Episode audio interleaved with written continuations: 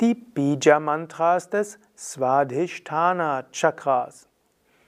Willst du wissen, wie du Svadhisthana Chakra aktivierst durch Rezitation der Bija-Mantra? Das will ich dir heute zeigen.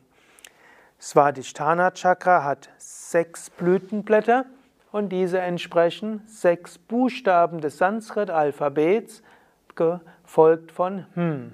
Und so sind diese sechs Silben Bam, Bham, Mam, Yam, Ram, Lam.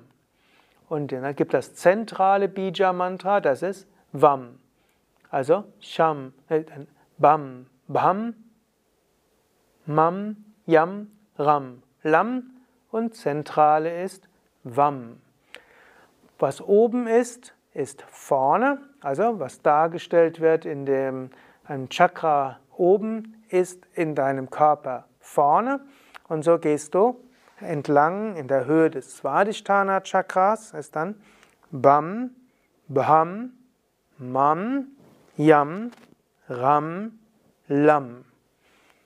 Und zum Schluss Vam als zentrales Bija. Ja, soweit für heute. Svadhisthana Chakra und die Bija Mantras.